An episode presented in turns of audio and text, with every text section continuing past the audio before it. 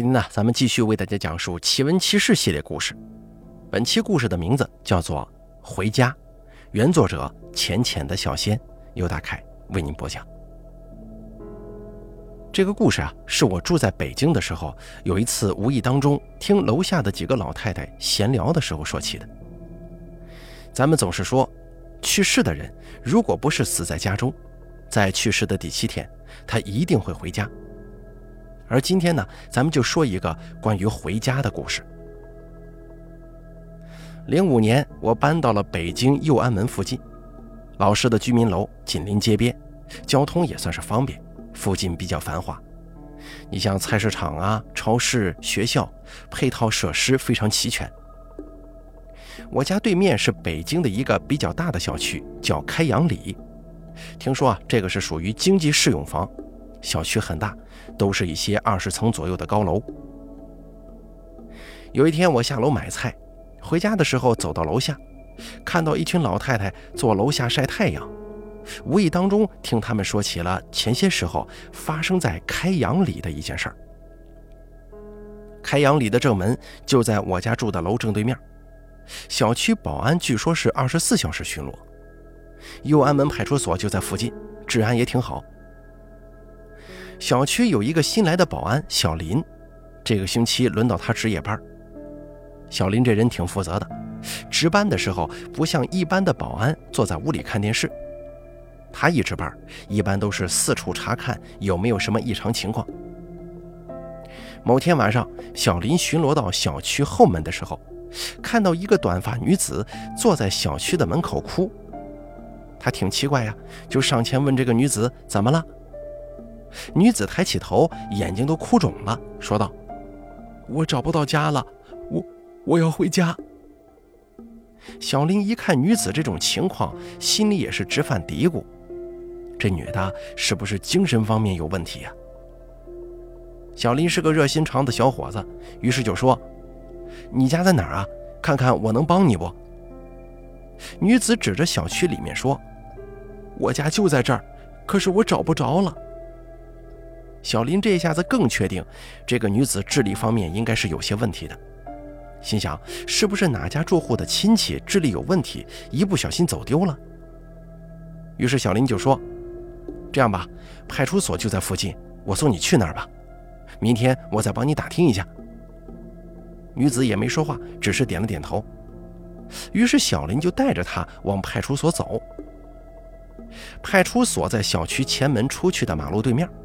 小林带着个女子从后门往前门走，大约走了三分钟左右，这个女子惊喜地说：“我找到了，我家就在这儿。”说完呢，就小跑着往那栋楼房里跑去。小林是眼看着这个女子消失在了楼洞中的。这件事情过去之后，小林也没再多想。第二天一早，他准备下班，就看到小区里有灵车开了出来。并且有业主把花圈摆放在了小区门口，原来是小区里的某位住户去世了。一大帮捧着死者遗像的人，神情悲痛地往小区门口走。小林无意之中看了一眼遗像，吓了一跳。那个死者的样子跟他昨天晚上见到的女子非常像。小林又是害怕又是好奇，于是悄悄地去打听了一下，这才知道。死去的女子一个星期以前在天津那边出了车祸，当场人就没了，遗体直接在天津就火化了。小林出了一身冷汗，因为昨天正是死者去世的第七天，而第七天正是人们常说的回魂夜呀。接下来再给大家说下一个故事。像我们这代人，父母大多数都当过知青。当知青一般都是在乡下的地方，大家都知道，我妈也不例外。我妈当年下乡的时候很年轻，好像还不到二十岁。不过呢，她下乡的地方却还很不错，是离家不远的一个叫刘家河的小村子，并且相对来说那个村子挺富足。我妈妈直到现在还怀念她当初下乡的地方，一直说那里民风淳朴，村民们对她都很好。妈妈下乡是住在一个姓杜的人家里的，因为跟我妈同姓，那家人对我妈妈特别好，在那个年月，居然能够保证每星期让我妈吃上一次肉。我一直怀疑我妈怀念的应该不是刘家河，也不是那里的人，而是那一个星期能吃上一次的肉啊。妈妈平时在那儿也没什么太多的活可干，最多就是帮这户杜姓人家在菜地里浇浇水啥的。大多数的时候，他们都是几个知青在一起唱唱歌、聊聊天有一天，我妈正跟几个知青在村口坐着聊天呢，就听到村里有人喊：“大家快来看呐！”我妈跟几个知青一听有热闹可以看，就兴冲冲地跑了过去。正巧就是我妈住的那户姓杜的人家。原来啊，这家的男主人老杜在地里挖红薯，挖到一处土地的时候，觉得触感有异，好像是挖到了什么硬硬的东西，于是就一直往下挖。结果挖了不到一米深，居然挖出了一件奇怪的东西。他就叫村里人一起来看这件奇怪的东西。这玩意儿确实挺奇，大约高五十厘米的样子，白色的，非常明显的是一匹马的样子。马身上的毛都看得很清楚，马尾巴甚至能动。马背上骑着一个人，那个人的一只腿已经跨上了马背，这动感特别强烈，好像啊他立马要上马背似的。其实要说这么一件土做的东西，就算是做的再好，大不了是一件古董，也不至于大家这么稀奇。大家稀奇的是，这个东西不是人做成的。为什么这么说呀？因为它是由无数的白蚁紧紧团在一起，才组成了这件奇怪的东西的。大家都在说老杜家要出贵人了，可惜的是，这个白蚁组成的人骑马的雕像，那个人还有一只腿没骑上去。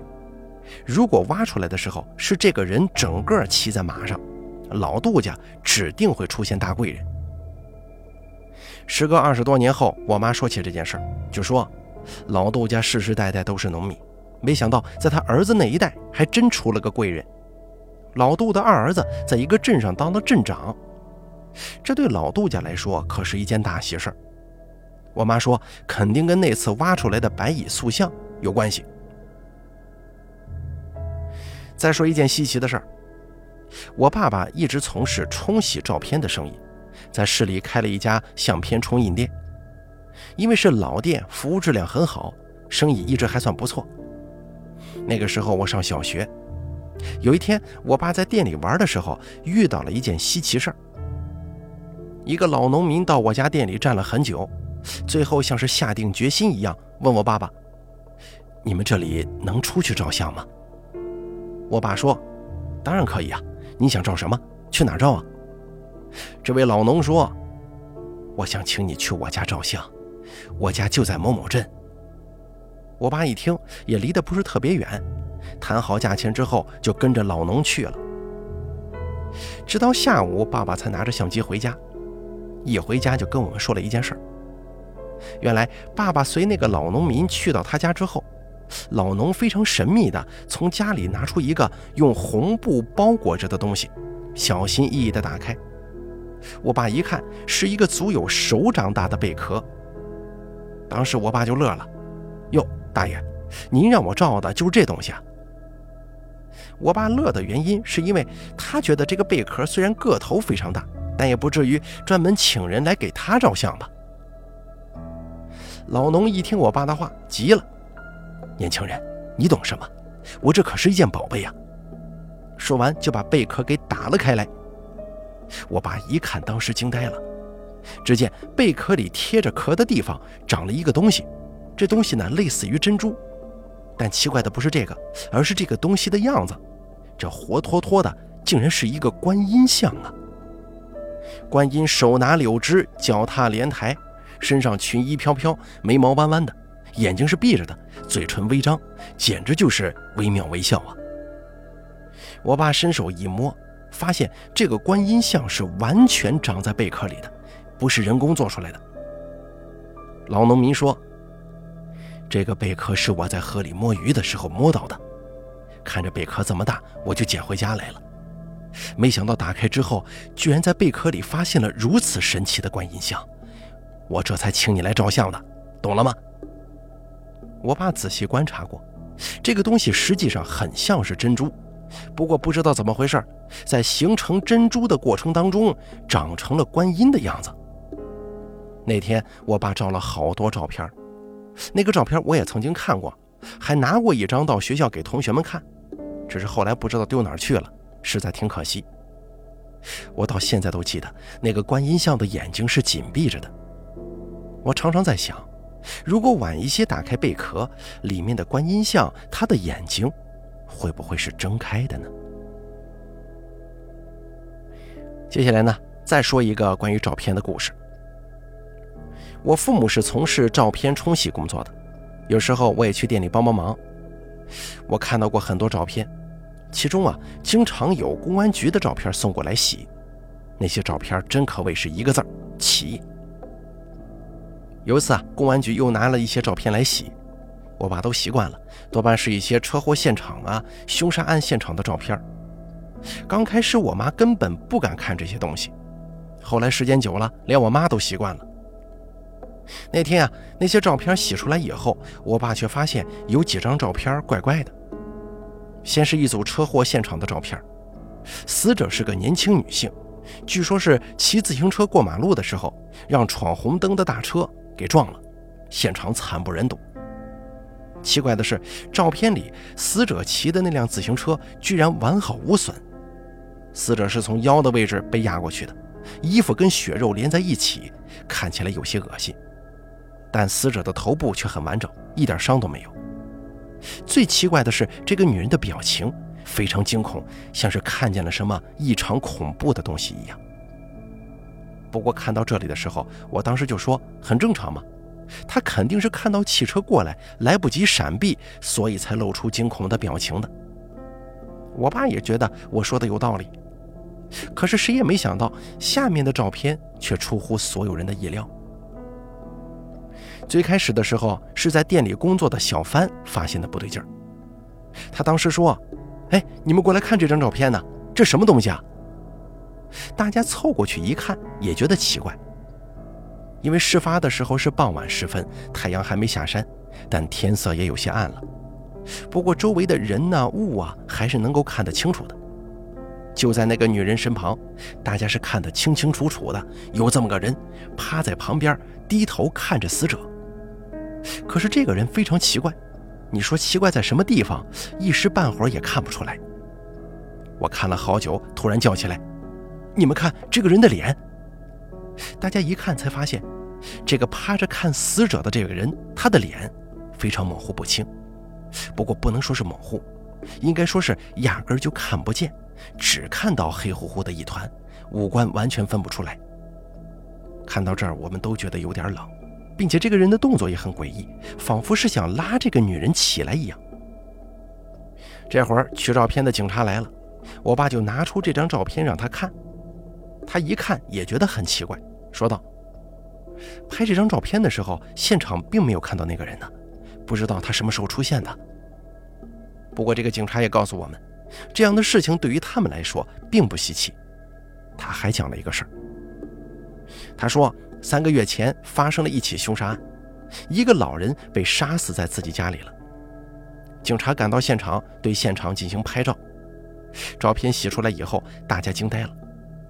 那间屋子里除了当时在场的警察跟死者以外，并没有其他人。但是照片照出来以后，却在死者的旁边还拍到了一个人。这个人的样子看不清楚，不过是穿着一件白色的毛衣，衣服上竟然全部都是血。警察根据这个人的穿着向附近群众打听，居然发现死者的侄子有一件这样的毛衣。于是警察顺藤摸瓜找到了这个男人。后来经过调查，他承认了杀死自己叔叔的这个事儿。警方说到这儿，我们都挺感叹：举头三尺有神明啊！还有一次，一个中年男子拿了一个胶卷来洗照片。